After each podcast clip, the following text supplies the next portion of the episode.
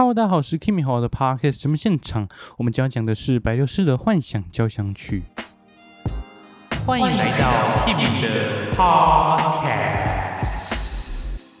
白流士创作这首幻想交响曲是在一八三零年的时候，当时他其实只有二十六岁哦，这是也是他第一个大型的管弦乐作品。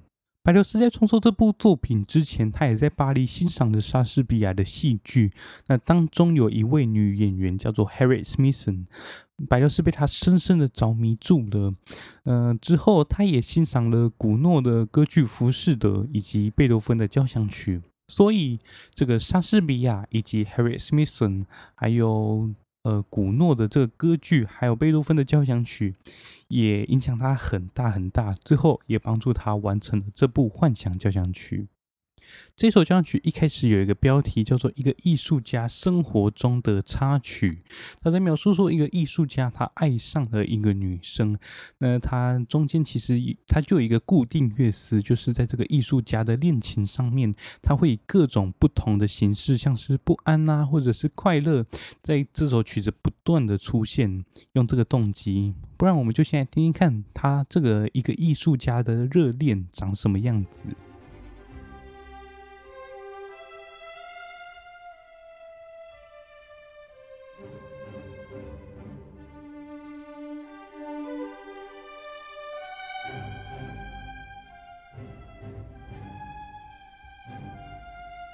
我们后面就可以听到这个主题以不同的样式一直一直不断的出现。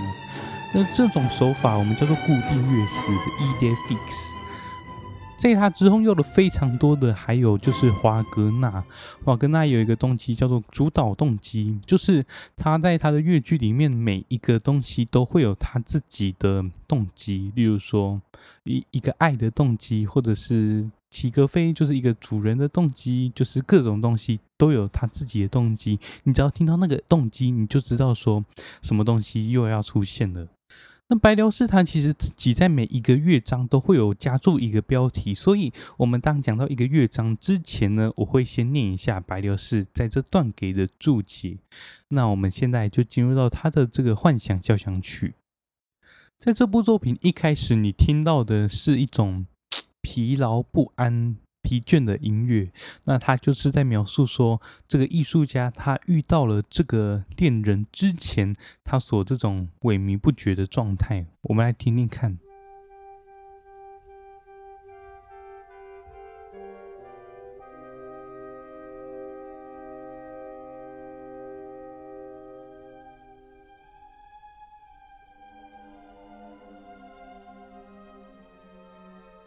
过不久之后，你就会听到这个。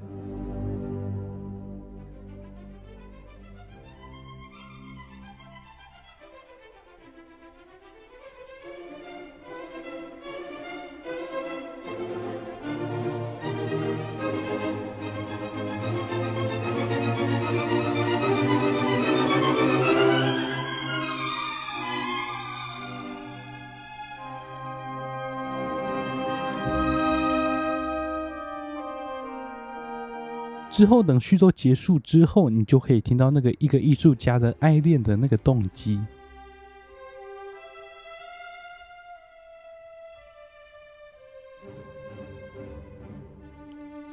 你会听到下面有弦乐在伴奏吗？那就很像是看到那个恋人他的心跳加速一样。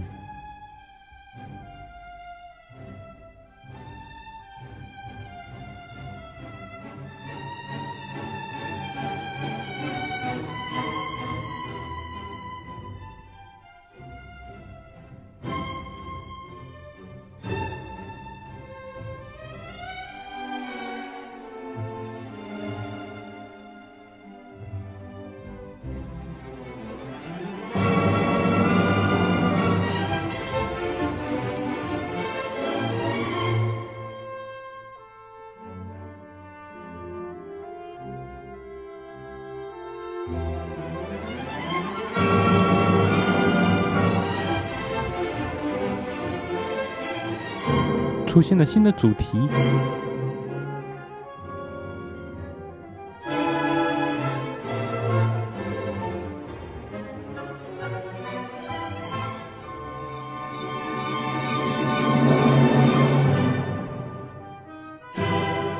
又出现了那个艺术家的动机。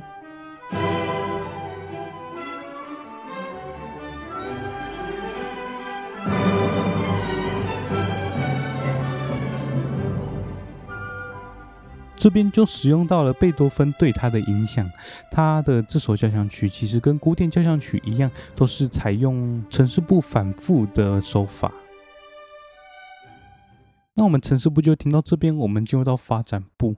在发展部一开始，你就可以听到那个艺术家的那个动机一直被反复的做发展，就是那个哒哆哒滴哆哒这个音型。以及我们之前马勒讲很多的那个悲叹有没有哒啦哒啦那个半音的，等一下也会听到。艺术家的动机，悲叹哒啦，这里有没有？它就会开始发展。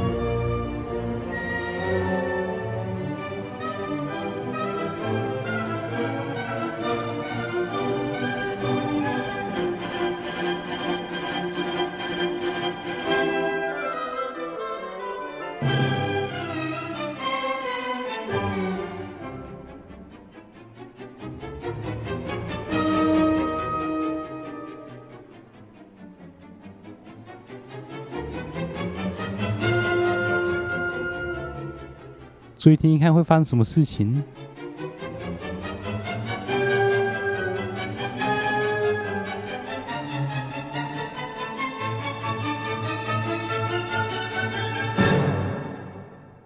音乐静止，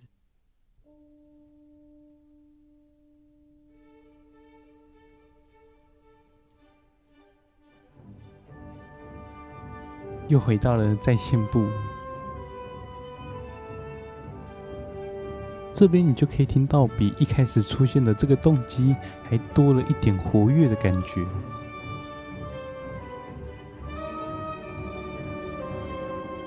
它在这个在线部呢，也会出现了副格的乐段。这边还在持续的往上推，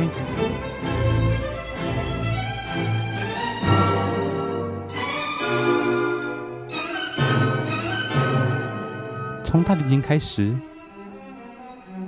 中提琴，再来就开始互相的轮流，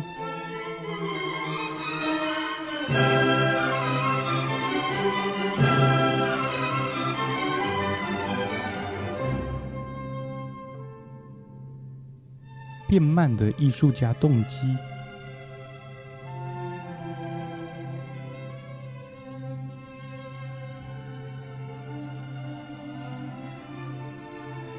注意比较低的中提琴。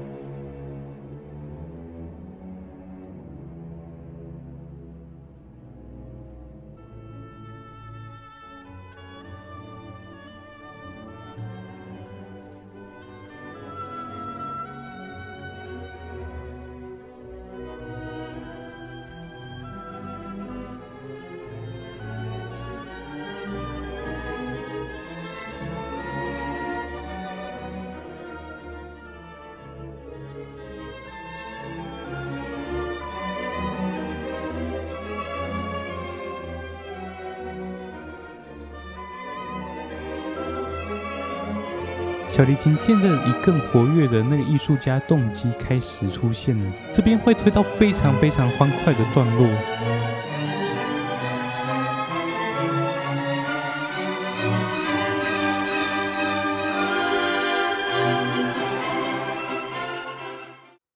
好，但是在进入这段之前呢，我再让你们复习一次一开始出现的那个艺术家的动机。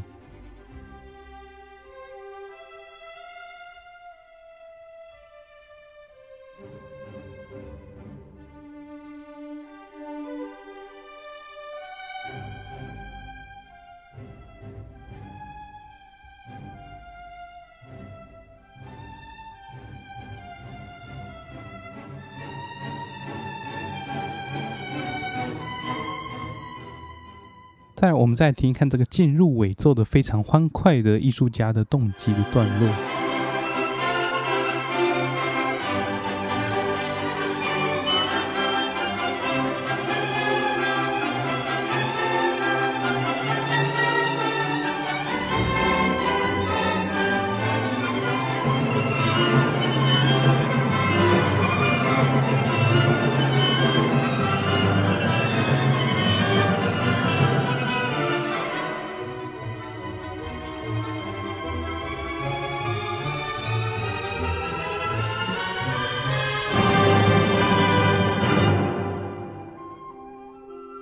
出现了比较田园风的艺术家动机，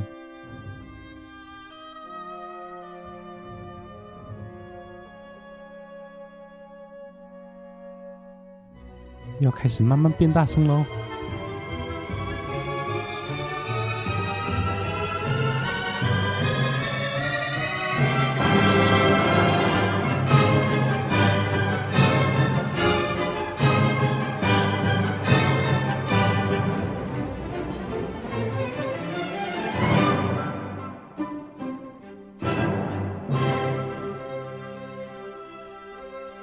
这边又回到了最后的主导动机段落，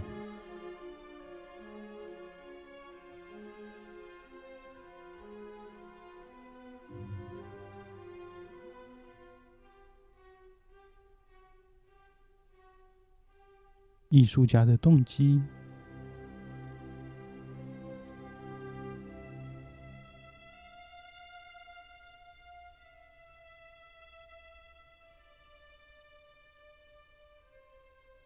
白辽是在中谱写上了越小声越好，那这边你就可以听到像是得到了宗教的救赎一样。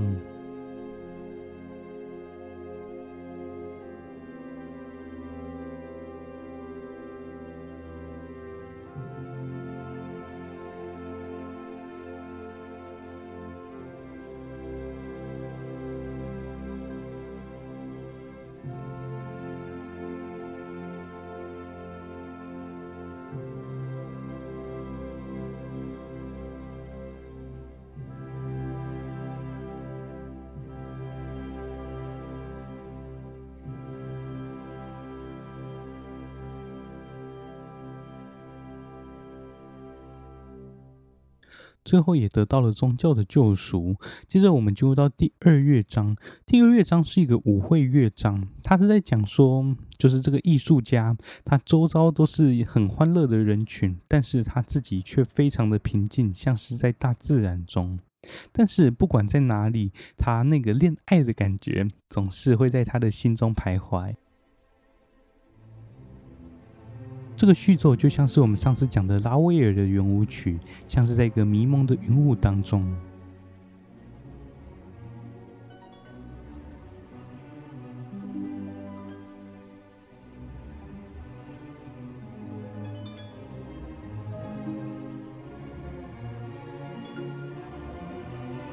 调性慢慢的变明亮了。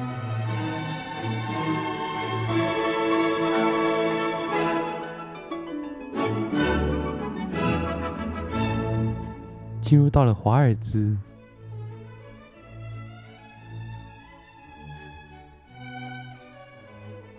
整个乐章是以前奏加上 A B A 加上尾奏写成的。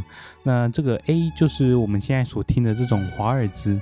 那等一下我们可以听听看它的 B 会长什么样子。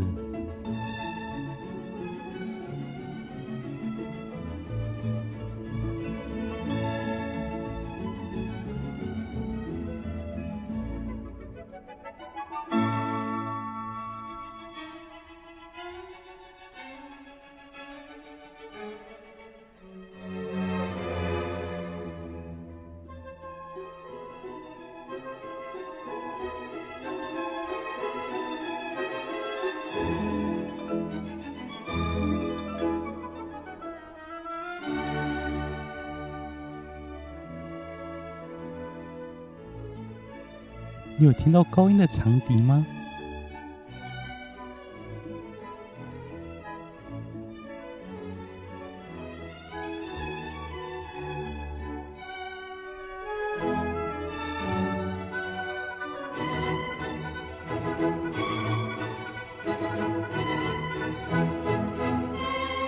半音阶。突然把你打到别的地方去了。现在这种主导动机却变成三拍子了。一二三，一二三，一二三，一二三，变成舞曲的感觉了。代表说一开始的那种烦恼，其实反而化成舞曲，全部都消失了。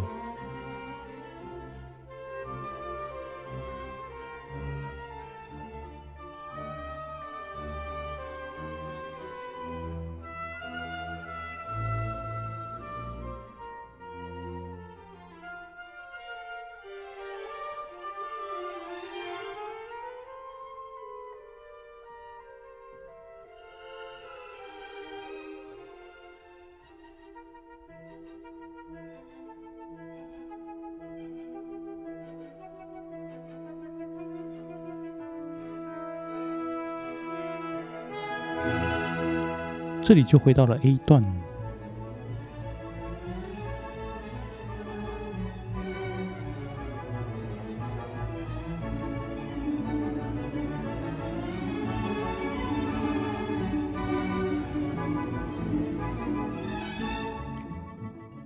回到 A 段之后，它就会进入到尾声。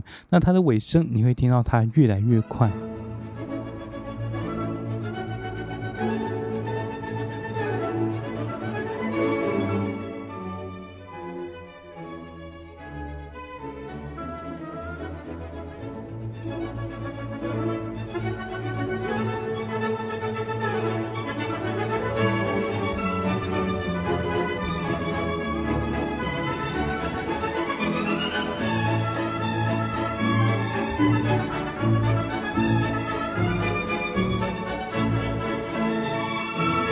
注意听哦，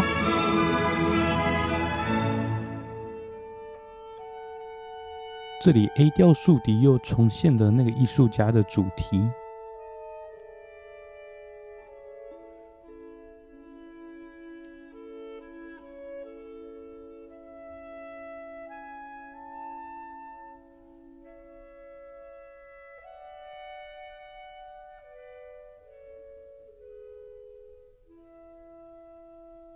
就会开始冲到最后。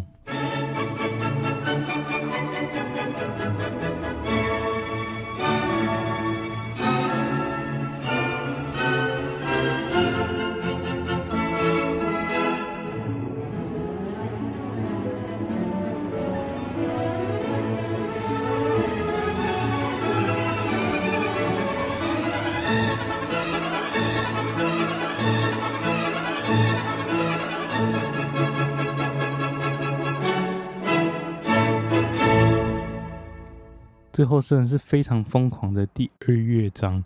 再来，我们进入到第三乐章。如果熟贝多芬田园交响曲的听众的话，你应该会知道，在第二乐章的最后，是不是有几只鸟在那边叫来叫去？在第三乐章，就是白辽士幻想交响曲的第三乐章，它的标题是写说，那个艺术家来到了乡间，听到远处有两个牧童用木笛在对答。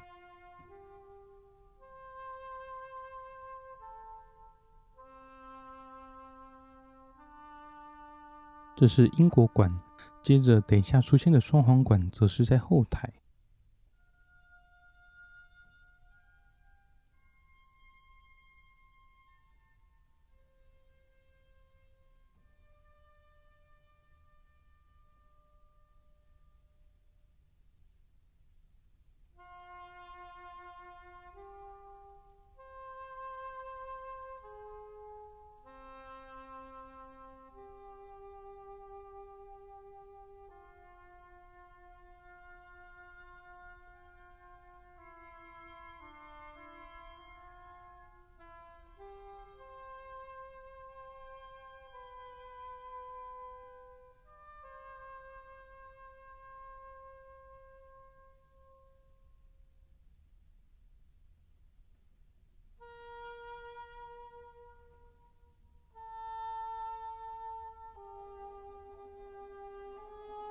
现在正处着这个牧场的黄昏，微风吹徐过来，一片宁静缓和的景象，美丽人的大自然安抚着苦恼的年轻艺术家。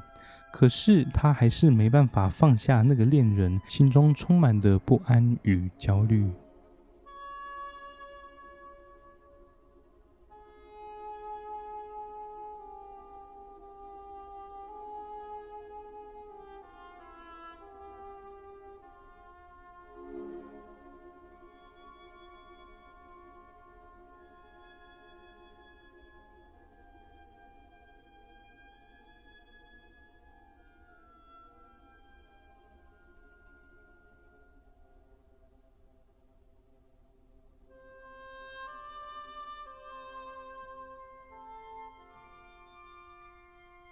接着，田园风的主题由小提琴与长笛演奏。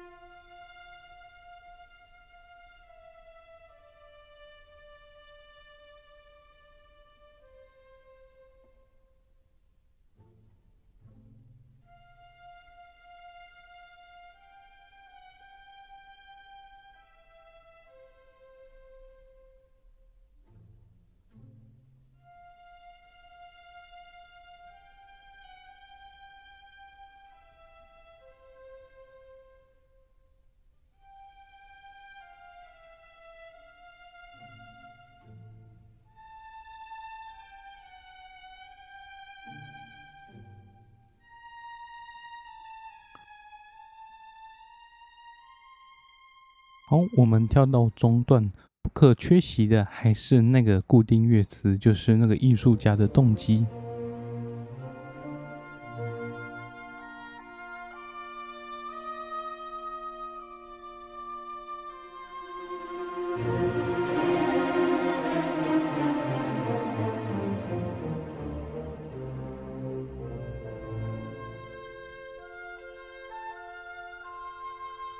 这里开始会慢慢的绝望。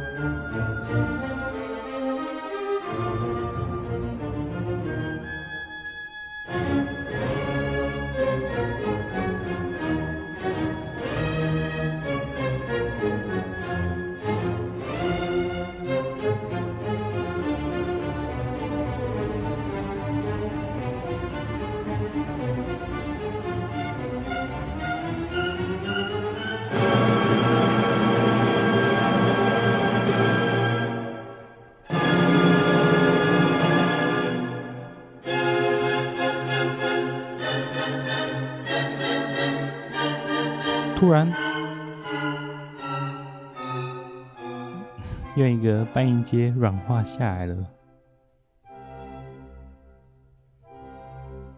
突然，出现一个很不寻常的降低。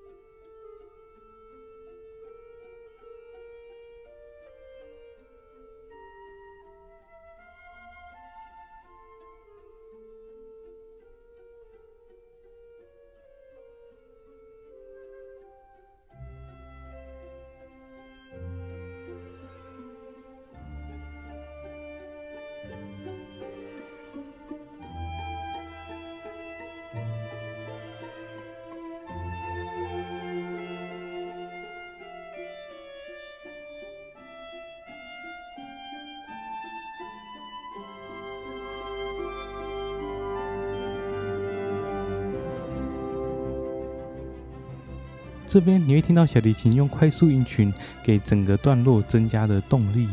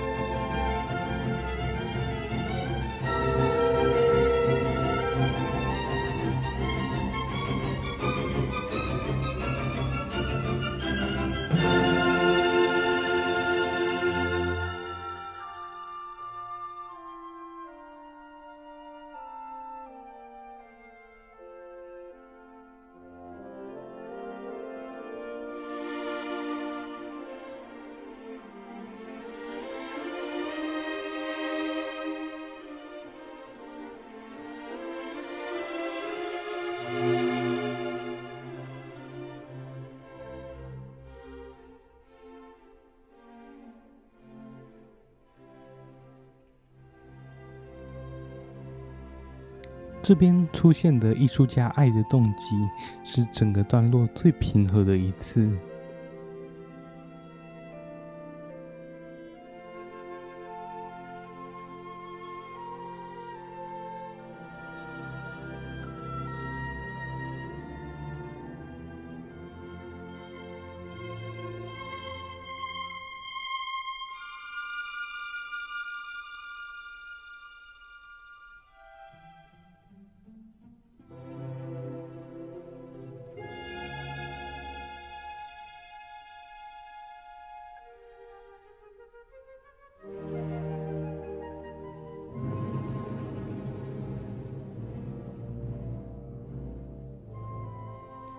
弦乐出现的是增值的艺术家动机。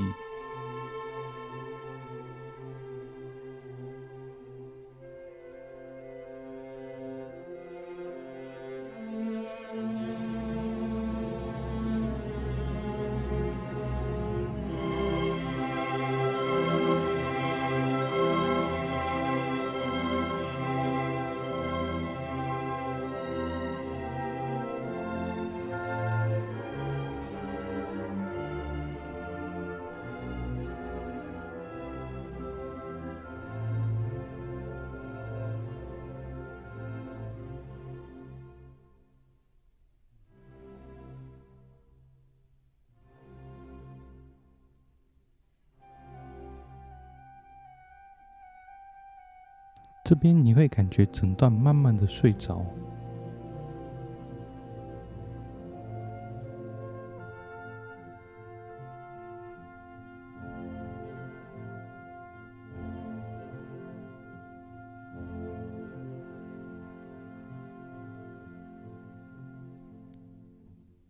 回到了整个乐章开头的那个牧歌段落。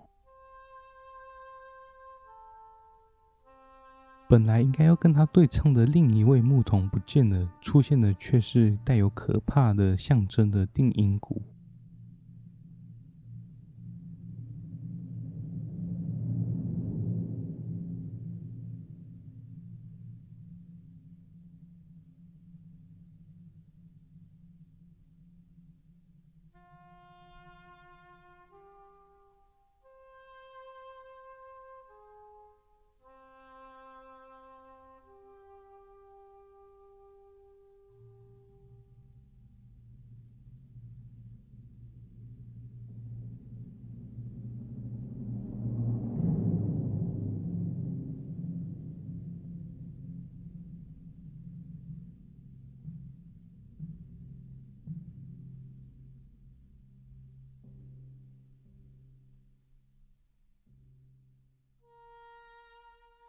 反正最后就是剩下英国管跟定音鼓的对话，最后最后就是由弦乐奏出 F 大调的和弦来结束整个乐章，进入到下一个乐章。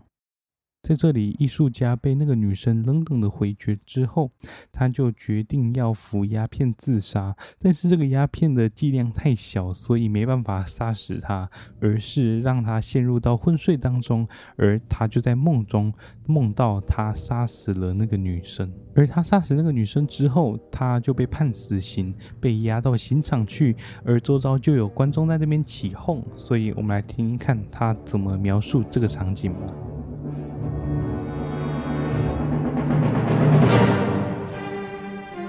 这里描写的就是押送艺术家的那个队伍。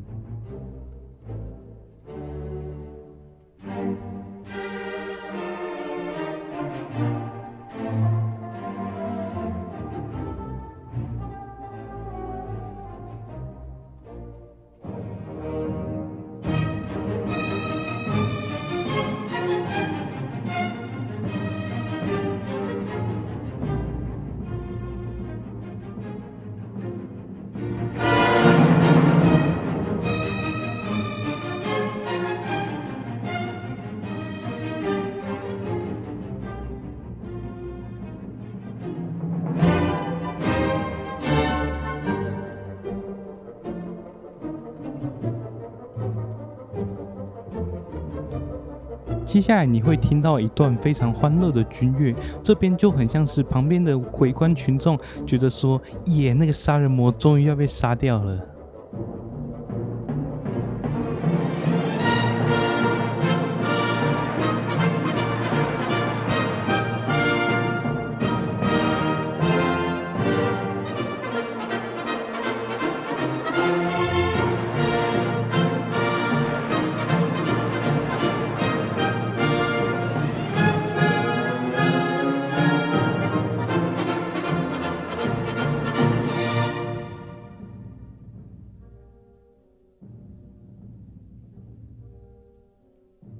是有一点神秘的段落，不知道等一下会发生什么事情。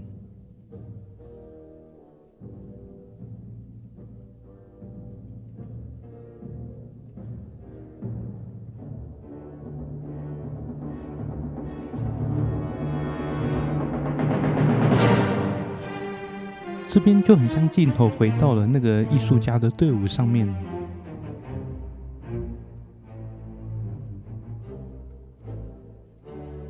然后它又会出现一样的东西，就是我们来跳到它的尾奏，我们来听听看整个乐章是怎么结束的。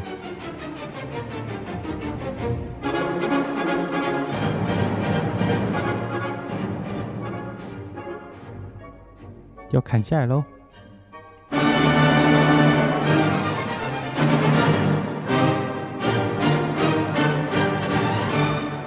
突然。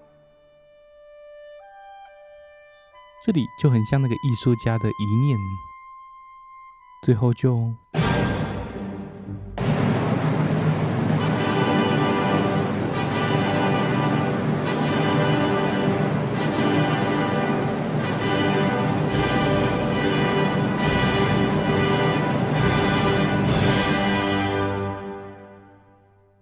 最后突然出现的这个大和弦，就是皮卡蒂中指，应该是指的就是他的头被砍下来了。而在他的第五乐章这边，他的亡灵看到一群妖魔鬼怪来参加他的葬礼。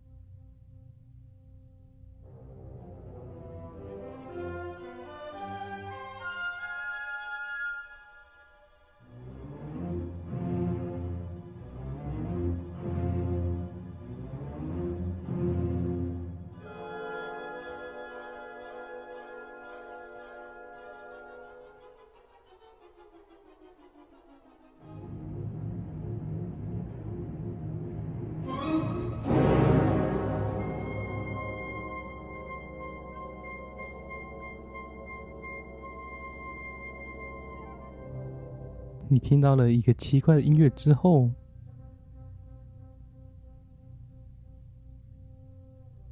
这边本来的那个艺术家动机却已经变成鬼怪的模样了。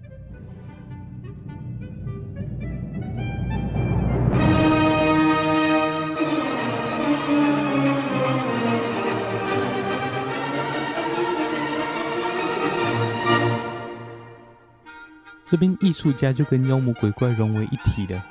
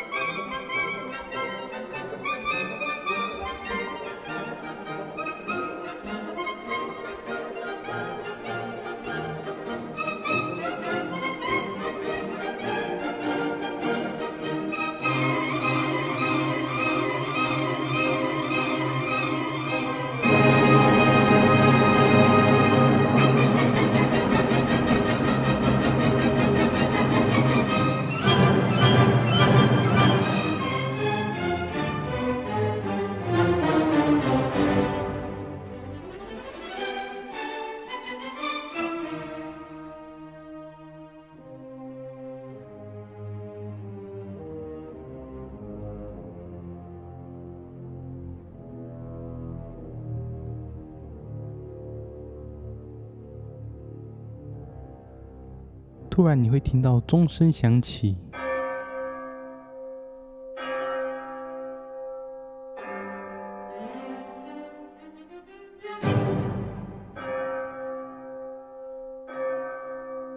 迎接他的就是末日审判。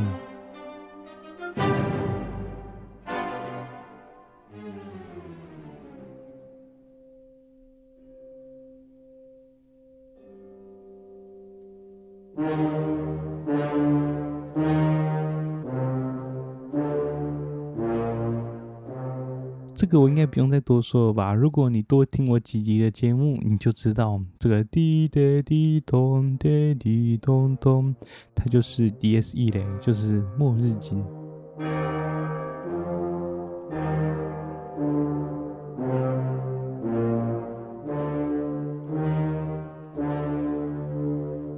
强烈的铜管。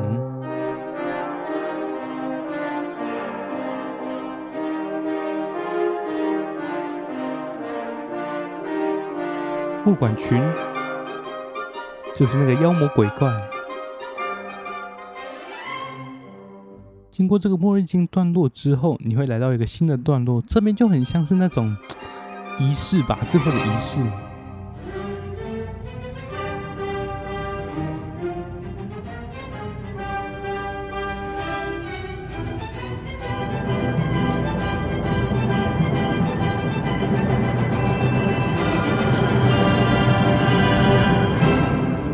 这边就来到一段很大的副歌。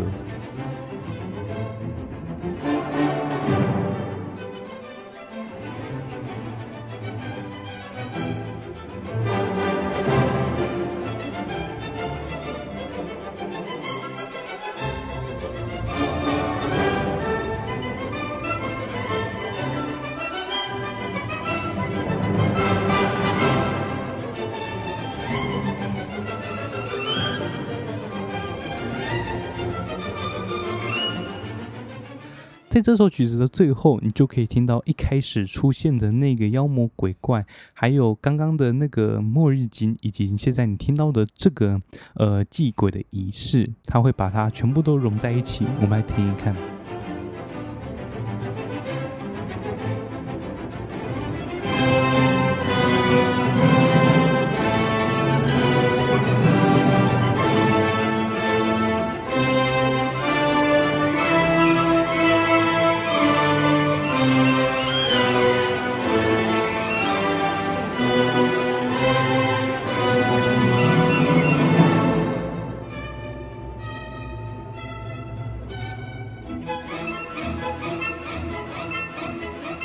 这边，白辽是首次使用的弓背奏，就是我们平常是用弓毛拉嘛，但是呢，他这边使用的是弓后面那个木桶那一段来拉。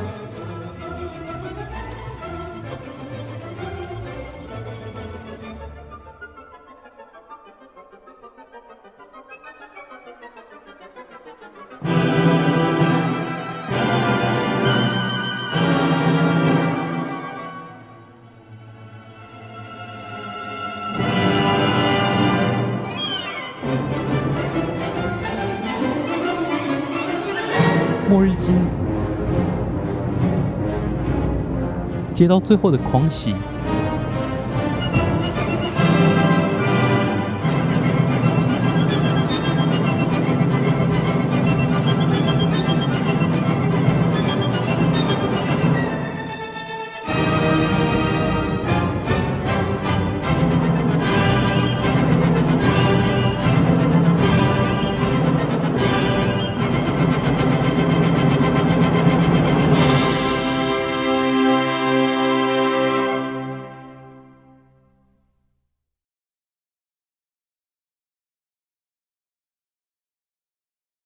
最后那个艺术家没有追到那个女生吗？那白流士呢？他有追到那个女演员 Harriet Smith 吗？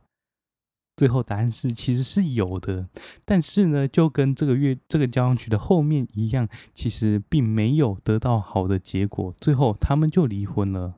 如果你们喜欢这种 群魔乱舞的话，我建议你们可以去听听看木索斯基的《荒山之夜》，那他也是在描写一群就是群魔乱舞嘛。如果之后有机会的话，我也一定会做节目来跟大家一起讨论这个经典的曲子。那我们今天就到这边告一个段落，在结束之前，请你们去追踪我的 IG Kimmy C L A Music。或者是我现在有 Facebook 的粉丝团，也叫做 Kimmy 谈古典谈音乐，就希望你们可以多多支持。我是 Kimi，我们下次再见，拜拜。